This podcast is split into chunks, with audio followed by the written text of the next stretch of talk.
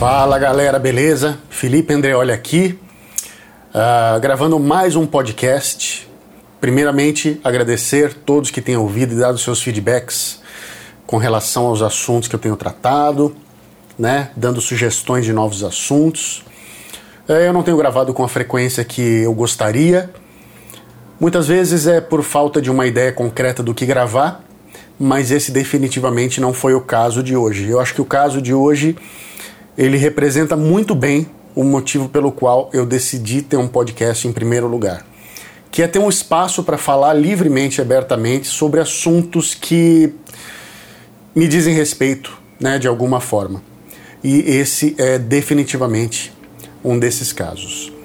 Uh, muita gente viu, quase todos, né? Alguns podem não ter visto, mas é difícil ter perdido essa, porque Bom, a notícia é que foi nomeado um novo presidente da Funarte, né, que é a Fundação Nacional das Artes, e essa figura chama-se Dante Mantovani.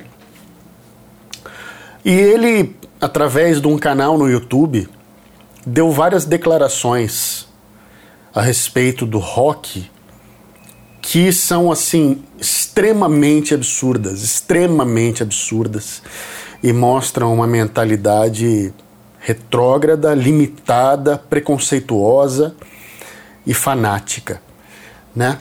E eu gostaria de rapidamente abordar algum, algumas das falas uh, do Dante, porque eu me manifestei nas redes sociais uh, em repúdio a essa nomeação, em repúdio a essas falas dele, especialmente por quê, né? Por que, que eu fui lá me manifestar?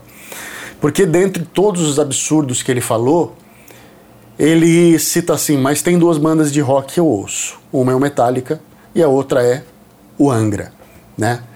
Então ele tocou no nome da minha banda. Não dá para ficar indiferente, né? De jeito nenhum. Já não daria para ficar indiferente de qualquer forma, mas tocando no nome da minha banda é praticamente um insulto, né? Uma vergonha ter o nome da minha banda associada a esse cara. Mas o resultado disso, né, antes de entrar no assunto propriamente dito, é que a repercussão foi tão grande que o meu uh, post no Instagram foi replicado em vários portais de notícias e por duas vezes na Globo ontem, que foi dia 3 de dezembro, no Jornal Hoje e no Jornal Nacional, eles mostraram o meu uh, post e a minha posição uh, falando do acontecido, né, especialmente porque eu sou parte da banda Angra, que ele citou como uma das bandas que ele ouvia.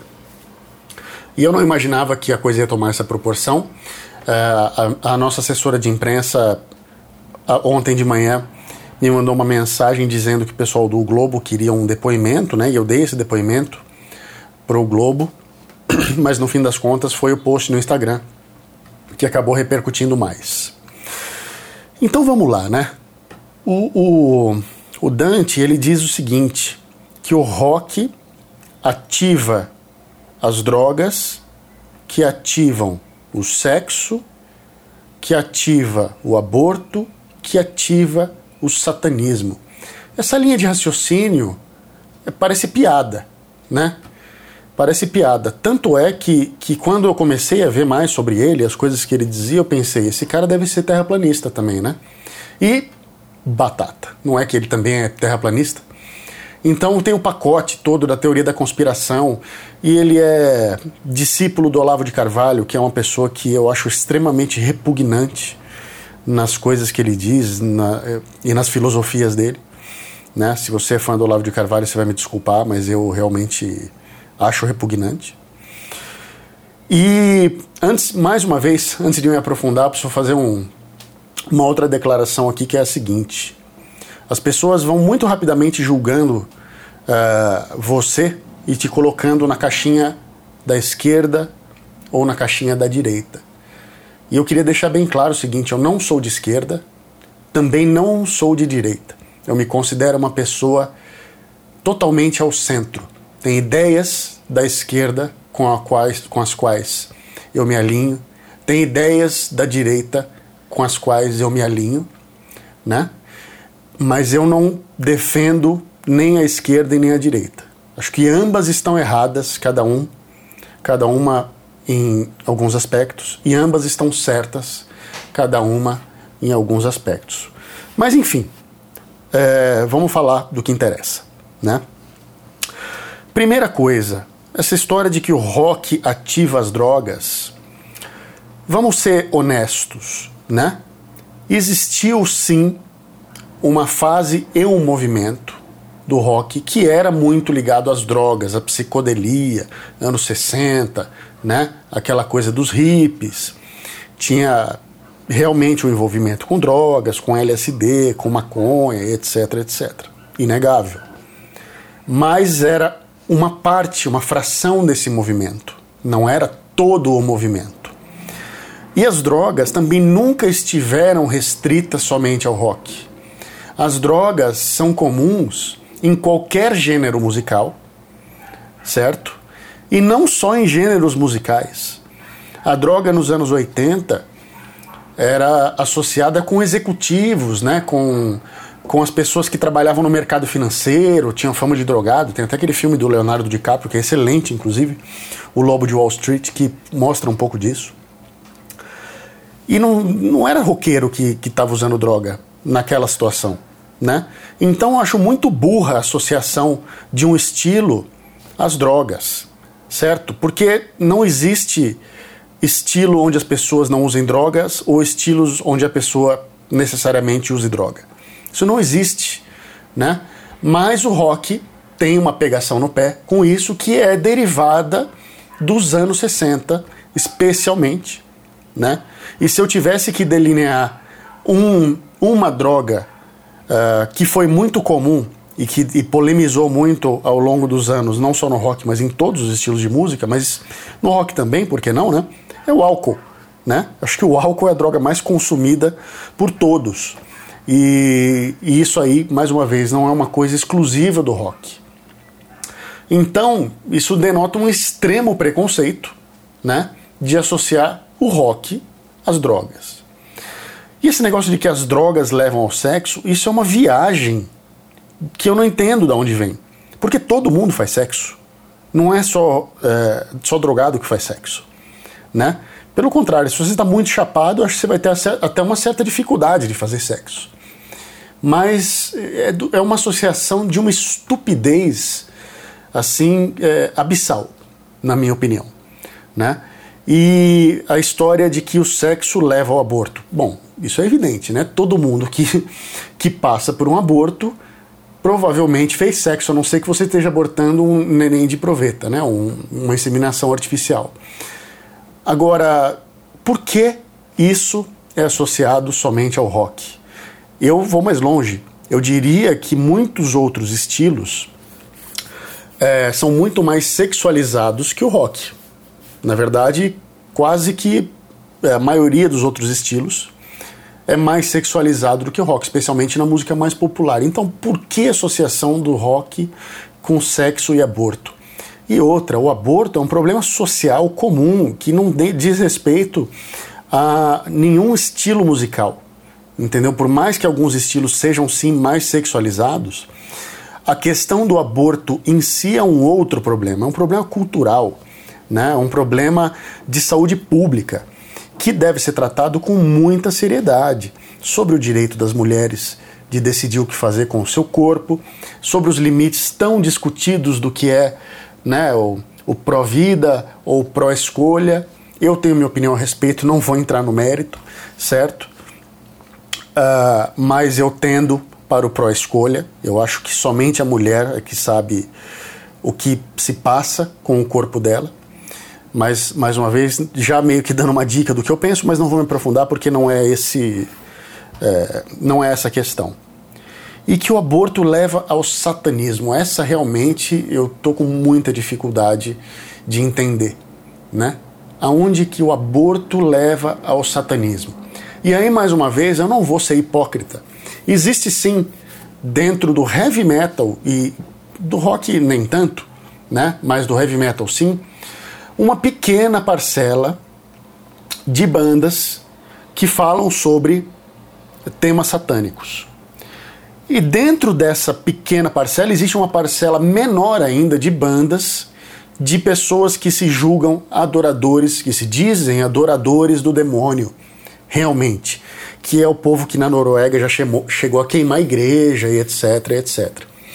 Mas tem uma parcela que usa esse tema, né, o tema satanista, como um ataque à instituição igreja, né? Então, essas pessoas usam o satanismo como um ataque à igreja. São pessoas que não gostam da igreja, que acham que a igreja é prejudicial de alguma forma, e aí a forma de atacar, de chocar o, os cristãos e religiosos de, de outras denominações também, é usar o assunto satanismo. Mas muitas dessas pessoas não são adoradoras do demônio, não fazem rituais satânicos, etc. Na verdade, a grande maioria. E existe uma infinidade de bandas que não são nem de black metal e, e, e essas, esses estilos que tratam mais desses assuntos, mas usam o assunto religião, usam o assunto inferno, usam o assunto obscuridade, né, rituais, como uma maneira de fantasia, da mesma forma que você não pode dizer que o diretor ou, ou o escritor de um roteiro de filme de terror é satanista se tem o diabo no filme dele. Entendeu? Isso é arte. É você pegar um assunto e explorar esse assunto com a finalidade de fazer associações ou de criar uma sensação, né? De criar um medo ou de criar uma aura de obscuridade. Isso não significa que a pessoa é adoradora do demônio, né? Isso é uma visão muito rasa da coisa, que infelizmente vem muito associada ao fanatismo religioso, né? Porque as pessoas têm muita dificuldade de conviver com ideias diferentes, isso é geral.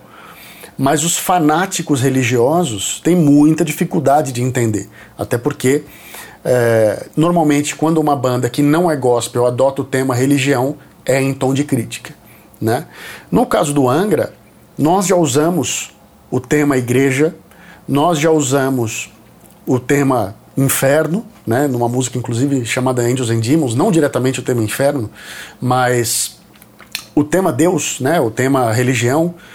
E assim, tem momentos de reflexão sobre a importância da religião, tem momentos de crítica a atos que a Igreja Católica praticou no passado, tem momentos de é, simplesmente aceitação de, da divindade e etc. Então, ao longo da carreira da banda, tem momentos assim, já existe a música Lullaby for Lucifer, que muita gente fala que, nossa, eles são adoradores do demônio porque tem uma música com esse nome. E se você for ler a letra, você vai ver que não tem absolutamente nada a ver com isso. Né? Então, assim, é muito raso, muito pequeno, muito limitado uh, fazer essas associações que o Dante fez, certo? E isso me envergonha profundamente e me preocupa porque ele está agora num cargo muito importante para a cultura do país. E uma pessoa com um pensamento tão retrógrado, tão preconceituoso, né, ele meteu o pau nos, uh, nos artistas que fizeram a abertura das Olimpíadas no Rio de Janeiro, sendo que no meio desses artistas tinha monstros da música brasileira que são, assim, inquestionavelmente monstros, né? Grandes artistas. E, e como Gilberto Gil, Caetano Veloso, para citar dois exemplos, né? Uh, de caras que eu admiro profundamente, e eu não preciso concordar com a visão política deles, eu não preciso concordar com a religião deles, é simplesmente um fato de que eles são grandes artistas, né? grandes artistas da música brasileira. E ele falou que toda a cerimônia foi uma aberração, que não dava para ouvir, não sei o quê. Então, ou seja, de que é, qualidade vão ser as decisões de um cara com esse nível de preconceito, né? É, qual que vai ser o critério dele para apoiar projetos no futuro? Os projetos têm que ser coisas que ele aceita, que ele, pelo crivo dele, são aceitáveis. Isso é um absurdo. Uma pessoa num cargo desse deveria ser uma pessoa de cabeça aberta, conhecedor da cultura, que abrace a diversidade e não se opõe à diversidade e trate os diferentes como se fossem aberrações. Né? E as coisas que ele falou sobre os Beatles dos, ali no. Ah, olha, que preguiça. Que preguiça. E falou que o LSD foi distribuído em Woodstock pelos russos infiltrados. Pra... Olha, sério, isso, eh, no momento que eu li isso, eu falei: esse cara só pode ser terraplanista. E batata, ele é terraplanista. Entendeu? É a teoria da conspiração. Como é que um cara com esse nível de consciência, com esse nível de cultura, pode ser presidente da Funarte? Né? Eu vi uma matéria, bom, no próprio Jornal Nacional, mostra a preocupação, por exemplo, dos funcionários da Biblioteca Nacional com a indicação também do presidente da Biblioteca Nacional, que não tem qualquer credencial para ocupar o cargo, não tem nenhum trabalho relevante na área, nenhuma pesquisa relevante na área, nunca fez nada pela área. E os funcionários estão, com razão, preocupados. Como é que esse cara vai gerir isso aqui se ele nem sabe do que se trata, ele não vive isso aqui? E por mais que o Dante seja maestro, ele claramente vive numa bolha, né? Ele vive numa bolha de coisas que ele julga aceitável e torce o nariz para todo o resto. Então, assim, eu acho que o repúdio da classe artística, né? Eu vi muitos colegas meus se manifestando contra. Uh, eu acho importante que a gente realmente se manifeste contra, não só a classe artística, mas todo mundo que vive esse estilo, seja como músico, como fã, como ouvinte, para mostrar que ele está errado, né? Que ele está errado. E eu acho que, no mínimo, deveria existir um caminho de diálogo com esse cara ou com quem quer que seja que indica essas pessoas para esses cargos, para eles entenderem que não dá, não tem condição de existir uma pessoa dessa representando toda uma classe numa instituição tão importante, né? Ele falou uma série de outros absurdos, o lance dos Beatles, que existia o filósofo alemão, que a intenção era o Beatles comunista, queria se infiltrar para destruir a, a sociedade capitalista, né? é, é, assim. E eu acho engraçado como as pessoas têm a coragem de, de falar esse monte de abobrinha sem qualquer prova concreta, né? E pegam frases fora de contexto e, e fazem associações livres, assim, eh, com acusações graves, né?